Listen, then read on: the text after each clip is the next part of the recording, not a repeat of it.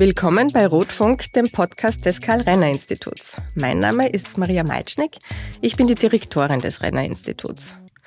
Wir haben uns ja in der letzten Folge bereits mit der Frage des österreichischen Bundesheers, seiner Rolle für Sicherheit, Frieden und die Demokratie beschäftigt und wollen heute daran anknüpfend über unsere Neutralität und was sie für die Rolle Österreichs in der Welt bedeutet bzw. auch bedeuten kann sprechen.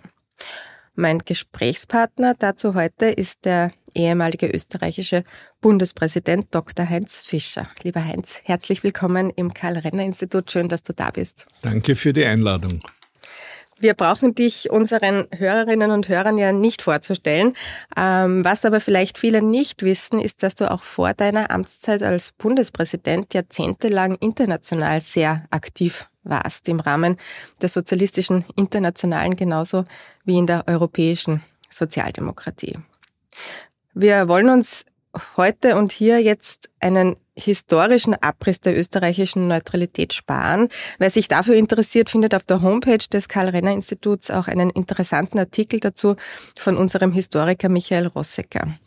Viel mehr interessiert uns heute, wie wir unsere Neutralität zeitgemäß verstehen und leben können. Das Neutralitätsgesetz ist ja ein spektakulär kurzes Gesetz. Es umfasst nur ein paar Zeilen.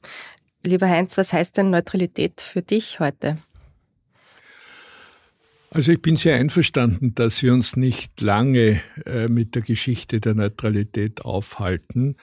Aber natürlich hat es bis heute Auswirkungen, äh, dass die Neutralität äh, geschaffen wurde in einer Zeit, äh, wo die beiden großen Blöcke Ost und West, Moskau und Washington, Warschauer Pakt und NATO, ähm, in einer sehr konfrontativen Situation einander gegenübergestanden sind es hat natürlich gleichzeitig ernsthafte Bemühungen zur Entspannung gegeben, aber das Misstrauen der beiden Blöcke gegeneinander war groß und äh, in Österreich äh, war die Neutralität einerseits Ausdruck einer Gesinnung, dass man sich in eine solche Konfrontation äh, nicht äh, hineindrängen lassen will, andererseits aber auch ein Instrument, um ähm, das Misstrauen, das die beiden Großmächte gegeneinander hatten, äh, zu reduzieren, indem sich Österreich verpflichtet hat, als neutraler Staat weder auf der einen noch auf der anderen Seite militärisch aktiv zu sein. Und es war relativ naheliegend, äh, auf das Thema Neutralität zu kommen, weil ja ein Nachbarstaat von uns, die Schweiz, äh, in bewährter Weise seit sehr, sehr langer Zeit äh, sich als neutraler Staat in die Völkergemeinschaft einordnet und damit sehr großen Erfolg hatte und auch heute noch hat. Die weiteren Entwicklungen sind ja bekannt. Der Ostblock ist zerfallen. Äh, die Sowjetunion als solche gibt es nicht. Und daher äh, stellen manche Leute die Frage, äh, ist da die Neutralität noch zeitgemäß? Und ich meine, und ich bin froh, dass das offenbar auch die Meinung eines großen Teils der österreichischen Bevölkerung ist, dass die Grundidee der Neutralität, nämlich äh, auf der politischen und geografischen Weltlandkarte jemand zu sein, der sich nicht äh, in, in militärisches Blockdenken äh, eingliedert und der nicht sich notgedrungenerweise zu einer Schwarz-Weiß-Betrachtung zwingen lässt, Partner und Feinde, äh, da ist, glaube ich, die Neutralität ein, ein, ein wichtiges äh, und ein sinnvolles Instrument. Und dann noch eine, eine zweite Betrachtung. Äh, grundsätzlich gibt es eigentlich äh, zwei Positionen, die ich immer wieder antreffe. Die einen, die sagen, äh, die, die Rüstung ist notwendig, um Frieden zu bewahren. Die alten Römer haben das genannt, si vis pacem parabellum. Wenn du den Frieden willst, bereite dich auf den Krieg vor. Und die anderen, die sagen, genau dieser Spruch, sich auf den Krieg vorzubereiten, hat zur Folge, dass sich eine andere Seite auch auf den Krieg vorbereitet und diese Vorbereitungen äh, kommen dann in einen Wettlauf gewissermaßen, also einen Rüstungswettlauf und daraus entsteht erst recht der Krieg. Und darum hat äh, zum Beispiel Willy Brandt gesagt, äh, äh, Frieden ist nicht alles, aber ohne Frieden ist alles nichts. Oder, oder Kennedy hat gesagt, entweder die Menschheit überwindet den Krieg oder der Krieg überwindet und vernichtet die Menschheit. Also äh, wir dürfen da nicht einseitig sein und glauben, dass äh, Hochrüstung wirklich eine Friedensgarantie ist. Und äh, daher ist Österreich in einer Position, wo wir auch das Prinzip der Verteidigung, der militärischen Verteidigung kennen, aber aus der Sicht eines neutralen Staates. Und ich finde, das hat sich äh, jetzt seit 1955 bewährt und zeitgemäße Anwendung der Neutralität scheint mir die beste Positionierung Österreichs zu sein. Ich nehme aber nicht an, äh, dass du Vorbehalte dagegen hast, dass das österreichische Bundesheer besser ausgestattet wird. Nein, im finanziell. Gegenteil. Äh, das österreichische Neutralitätsverständnis ist ja die bewaffnete Neutralität und die, äh, die eine selbstbewusste, bewaffnete Neutralität, die aber Bewaffnung wirklich ausschließlich als Instrument, als militärisches Instrument zur Verteidigung versteht, äh, die daher auf Angriffswaffen im Wesentlichen, ohne auf Details einzugehen, verzichten kann, aber die also schon der, das Symbol des Bundesheers war in früheren Jahren, ich glaube, das ist heute nicht mehr der Fall, ein Igel der Stacheln hat, der sich äh, verteidigen kann, der einem Angreifer was entgegensetzen kann, nämlich seine Stacheln, aber an sich ein, ein friedliches Tier ist, das anderen äh, Lebewesen also dann nicht zu Leibe rückt. Wir diskutieren die Neutralität ja oft als identitätsstiftend. Nicht umsonst ist unser Nationalfeiertag der Tag, an dem auch das Neutralitätsgesetz beschlossen wurde. Und ich halte das auch für wichtig. Ich finde, das ist auch ein, ein, ein wichtiger identitätsstiftender Faktor und ähm, bedeutet für uns als Nation und als Republik sehr viel. Auf der anderen Seite verbindet ja die Neutralität uns in erster Linie mit der Welt und hat weniger quasi eine Innenwirkung, sondern eigentlich eine Außenwirkung. Oder sie könnte uns vielleicht auch noch viel mehr mit der Welt verbinden. Wie schlägt sich da Österreich deiner Ansicht nach? Naja, ich glaube schon, dass man da auf eine eindrucksvolle Bilanz blicken kann. Ich, ich nehme an, dass die Richtung eines UNO-Sitzes in Wien neben New York und Genf äh, sicher mit der Neutralität zu tun hat, dass ähm, die, die Wien als Sekretariat und als Sitz und als organisatorischer Mittelpunkt der OSZE mit unserer Neutralität zu tun hat und viele andere internationale Institutionen, die in Wien angesiedelt sind, ich brauche sie gar nicht alle aufzuzählen.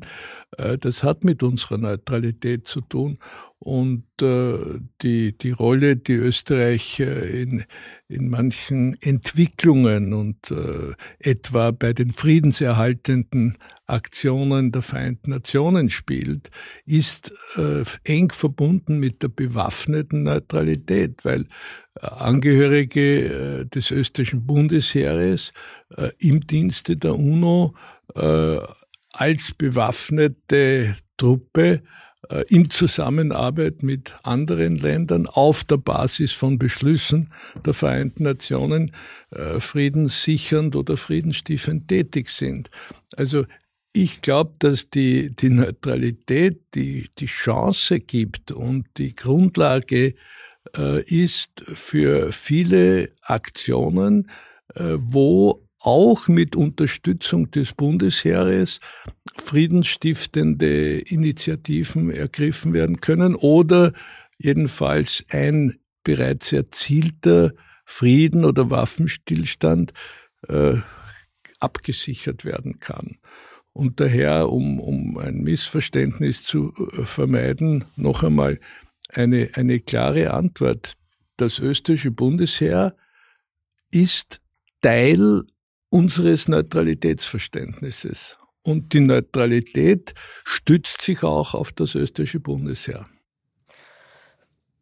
Hast du dich jemals damit beschäftigt? Also ich nehme an, wie, wie unterschiedlich wir als Österreich unsere Neutralität auslegen im Vergleich zur Schweiz. Es gibt da, glaube ich, doch äh, gewisse Unterschiede. Man davon abgesehen, was ja bekannt ist, ist, dass das, ähm, äh, dass das die Militärausgaben in der Schweiz viel höher sind, dass, ähm, äh, dass die Frage der auch der einer potenziellen Mobilisierung eine viel größere ähm, ist in der Theorie in der Schweiz. Äh, man hört aber auch, dass im auch im Kreis des äh, der Diplomatie ähm, die Schweiz sehr aktiv ist, dass dort ganz bewusst zum Beispiel ähm, Diplomaten und Diplomatinnen ausgebildet werden, um äh, um auch professionell vermitteln zu können, diplomatisch in Konfliktfällen.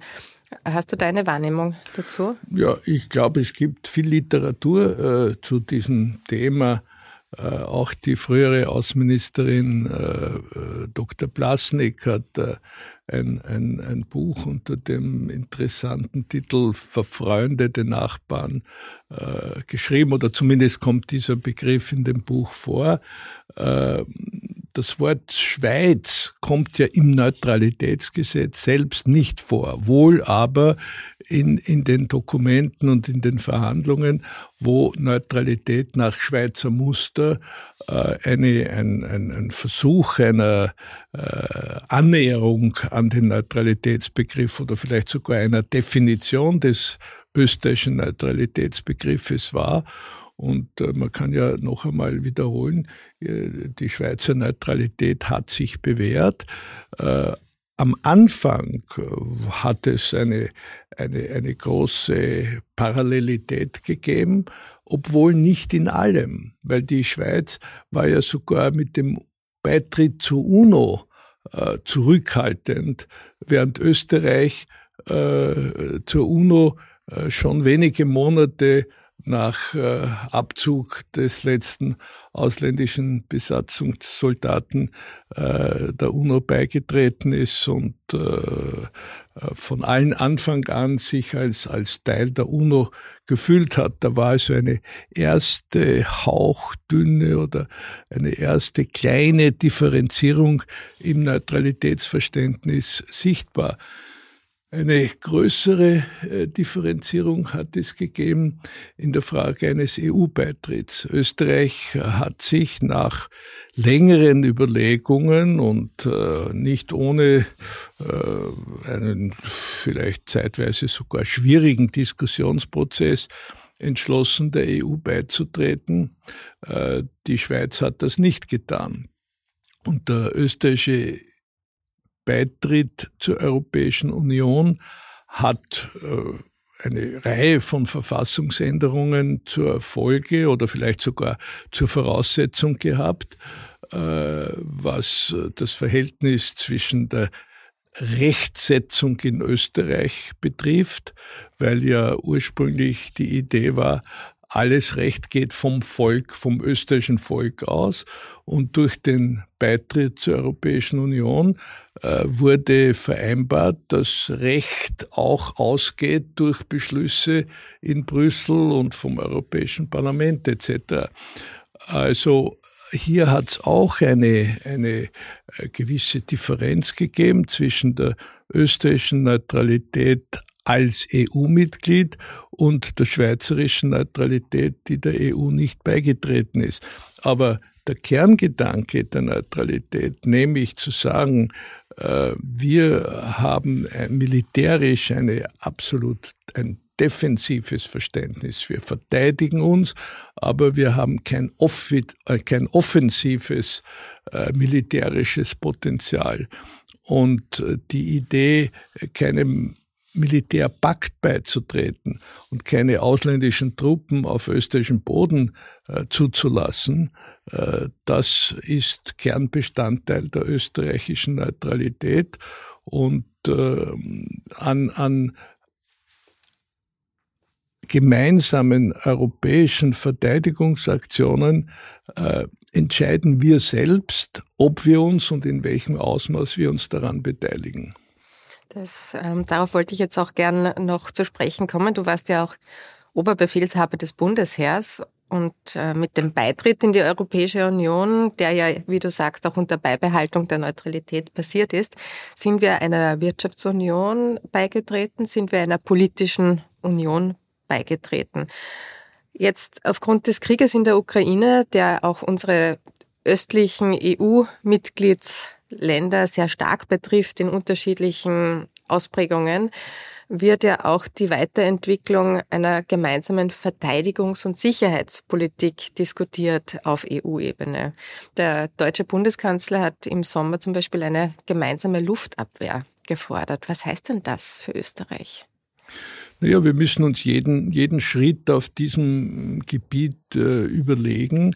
Und äh, ich bin wirklich von, ich, ich, erinnere mich an den Abschluss des Staatsvertrags im Jahr 55 und an die damaligen Diskussionen über Neutralität. Da war ich äh, 17 Jahre alt und äh, stand noch vor meiner Matura. Aber seither äh, begleitet mich dieses Thema und äh, ich bin ein wirklich ein überzeugter Anhänger der Neutralität, aber die Neutralität ist kein Selbstzweck. Die Neutralität dient unserem Land, sie soll unserem Land dienen, sie soll äh, ermöglichen, einen, einen Friedensbeitrag äh, in Europa zu leisten.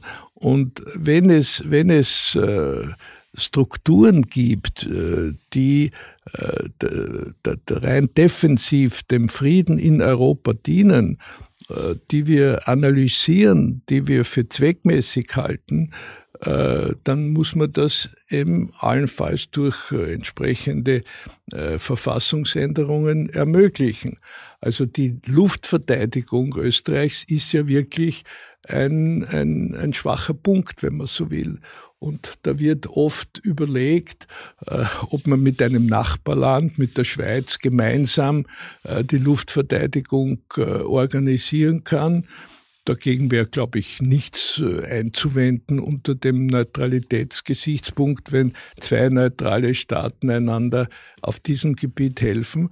Und wenn man das über ein Nachbarland hinaus ausdehnt, muss man das genau definieren, genau prüfen. Und wenn für eine sinnvolle Maßnahme eine, eine Verfassungsänderung erforderlich ist, kann man auch äh, darüber nachdenken. Und trotzdem hat für mich die Neutralität also eine sehr, sehr hohe Priorität und ich äh, würde mich auch äh, dagegen wehren, wenn ich so das Gefühl hätte, äh, da wird eine Strategie verfolgt, die Neutralität scheibchenweise abzumontieren.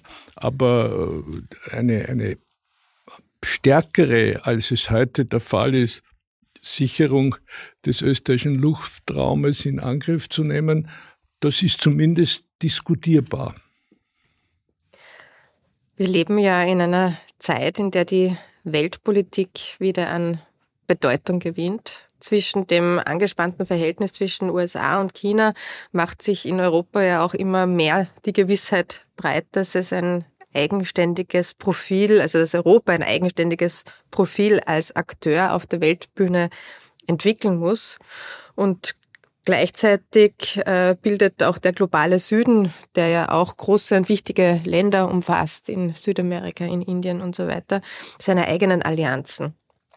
Jetzt wird der Multilateralismus immer wieder totgesagt und gleichzeitig verstärkt sich aber auch äh, ein gewisses Bewusstsein für die Notwendigkeit für internationale Kooperation. Du bist ja seit ähm, dem Ende deiner Amtszeit als Bundespräsident äh, Mitgründer und Co-Vorsitzender des Ban Ki-moon Centers und beschäftigst dich in diesem Zusammenhang auch intensiv mit den nachhaltigen Entwicklungszielen der Vereinten Nationen. Wie siehst denn du die Entwicklung des Multilateralismus der internationalen Zusammenarbeit und welche Rolle kann denn auch Österreich darin spielen? Eigentlich sind das zwei Themen. Das eine ist äh, die, die nachhaltigen Entwicklungsziele, die SDGs. Äh, äh, es war am Ende meiner Amtszeit als Bundespräsident oder wenige Monate vorher im Herbst 2015, als die Sustainable Development Goals in äh, New York äh, beschlossen wurde. Äh, ich, ich habe Ban Ki-moon zu diesem Zeitpunkt schon viele Jahre gekannt. Ich habe ihn geschätzt. Er war ja ursprünglich koreanischer Botschafter in Österreich. Da habe ich ihn kennengelernt. Dann war er koreanischer Außenminister. Dann ist er Generalsekretär geworden und wir haben da einen sehr engen und freundschaftlichen äh, Kontakt äh, gehalten. Auch meine Frau mit Sun Tek, der Gattin von Ban Ki-moon. Und äh, ich habe daher äh, mich gefreut über den Erfolg, äh, dass die Sustainable Development Goals äh, einheitlich, einvernehmlich von, der, äh, von den Vereinten Nationen beschlossen wurden. Aber es ging nicht nur um die Freude über einen Erfolg von allen, die sich um die SDGs bemüht haben, sondern wenn ich mir die, diese SDGs, diese nachhaltigen Entwicklungsziele äh, durchlese, dann, dann finde ich, das ist wirklich so etwas wie ein Weltregierungsprogramm.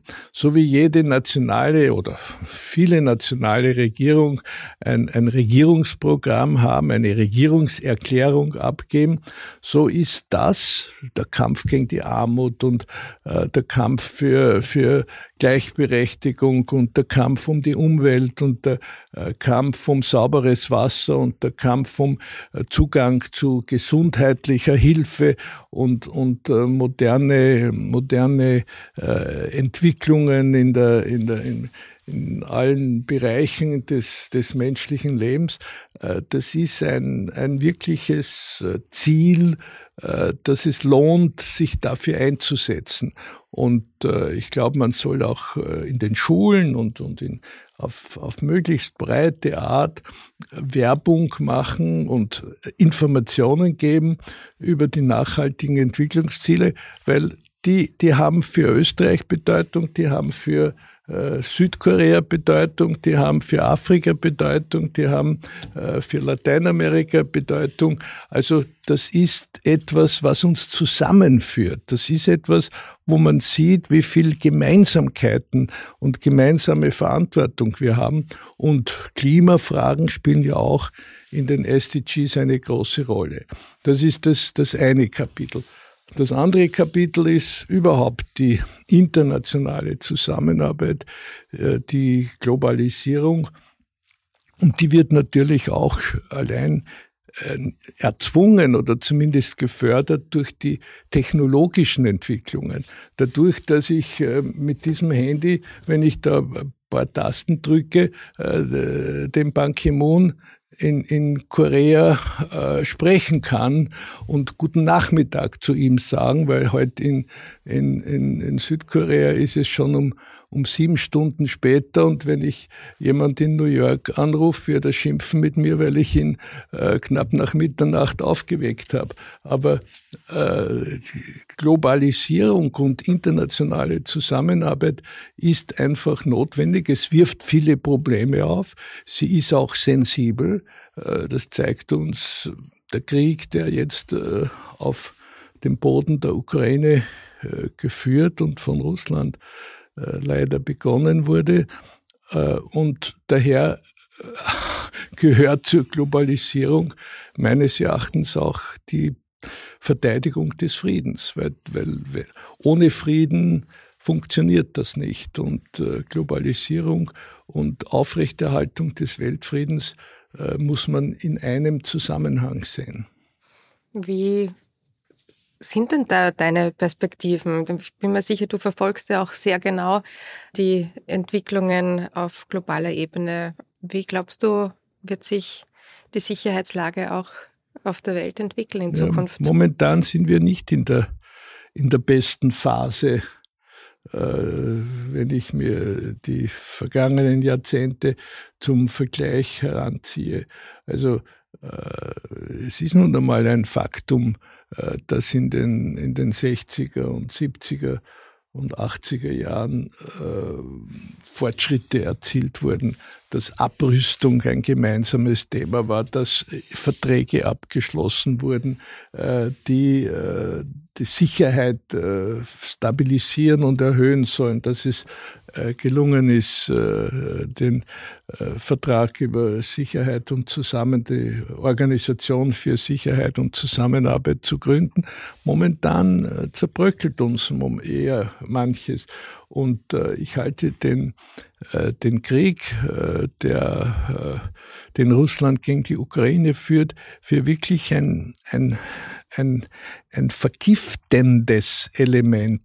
Viele vernünftig funktionierende äh, Bereiche der Zusammenarbeit sind da ins Rutschen gekommen. Äh, man, man spricht viel weniger miteinander, man, das Misstrauen wächst, die Feindschaft wächst. Also es wäre ein, ein ganz großer Dienst an einer friedlichen Entwicklung, wenn es gelänge, diesen Krieg, der so viel Gift ausstrahlt und erzeugt und der so viel Misstrauen erzeugt und der selbst in, in absolut nicht militärische Bereiche hineinstrahlt, dass auch äh, die Zusammenarbeit im, im Bereich der Kultur oder des Sports oder äh, natürlich auch der Wirtschaft gestört wird, äh, das ist schädlich und das ist gefährlich und das macht mir große Sorgen. Und ich glaube, wenn wir äh, die internationale Zusammenarbeit wieder äh, stärken wollen und, und den Weg weitergehen wollen, ist, ist eine Eindämmung und ein Waffenstillstand und ein Friedensschluss in, in dieser militärischen Auseinandersetzung von zentraler Bedeutung. Es gibt ja sind durchaus auch kontroversielle Diskussionen, zum Beispiel jetzt äh, vor kurzem wieder ein Beispiel mit dem deutschen Bundeskanzler Olaf Scholz, der ja ähm, nach Peking gereist ist vor kurzem. Das ist kontroversiell im Vorfeld diskutiert worden. Es ähm, hat dann doch, glaube ich, insgesamt ähm, viel Anerkennung auch dafür gegeben, was er dann auch aus diesem Termin gemacht hat. Wie hast denn du das wahrgenommen? Ich habe das sehr genau wahrgenommen. Äh, ich habe ja übernommen vor ein paar Jahren die Funktion des Vorsitzenden in der österreichisch-chinesischen Gesellschaft und das ist wie ein Seismograph, wo man spürt, äh, was äh, akzeptiert wird und was kritisiert wird. Also ich habe mir sehr äh, gewünscht oder gewünscht, dass dieser Besuch des deutschen Bundeskanzlers Scholz als erfolgreich gesehen und anerkannt wird. Und das ist ja letzten Endes auch geglückt, weil äh, es wäre ja wirklich unklug und es wäre counter, counterproductive, äh, wenn man Beziehungen zwischen China und Europa äh, jetzt auf einmal auf die No-Go-Liste setzt und, und sie, anstatt äh, sie zu stabilisieren und zu verbessern und, und allfällige ähm, Fehler oder Unkorrektheiten zu eliminieren, als solches in Frage stellt. Äh, ich, ich glaube, China ist ein ganz wichtiges Land, das ist eine Binsenwahrheit, Europa ist für uns äh, das, das, das, unser Lebensraum und eine Zusammenarbeit zwischen China und Europa ist per se wertvoll. Und ein, ein, ein, ein Abbruch dieser Zusammenarbeit hätte äh, weitreichende wirtschaftliche Folgen und eine, äh, eine, eine Konfrontationsstellung würde sich in viele Lebensbereiche negativ auswirken.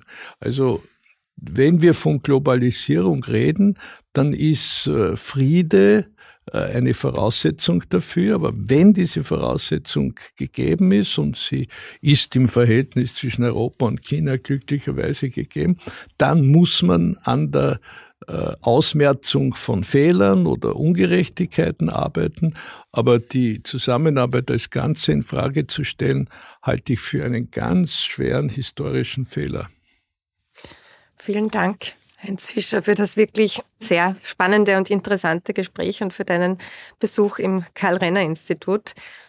Vielen Dank Ihnen allen fürs Zuhören. Ich hoffe, Sie haben gerne zugehört und sind auch bei der nächsten Folge wieder mit dabei.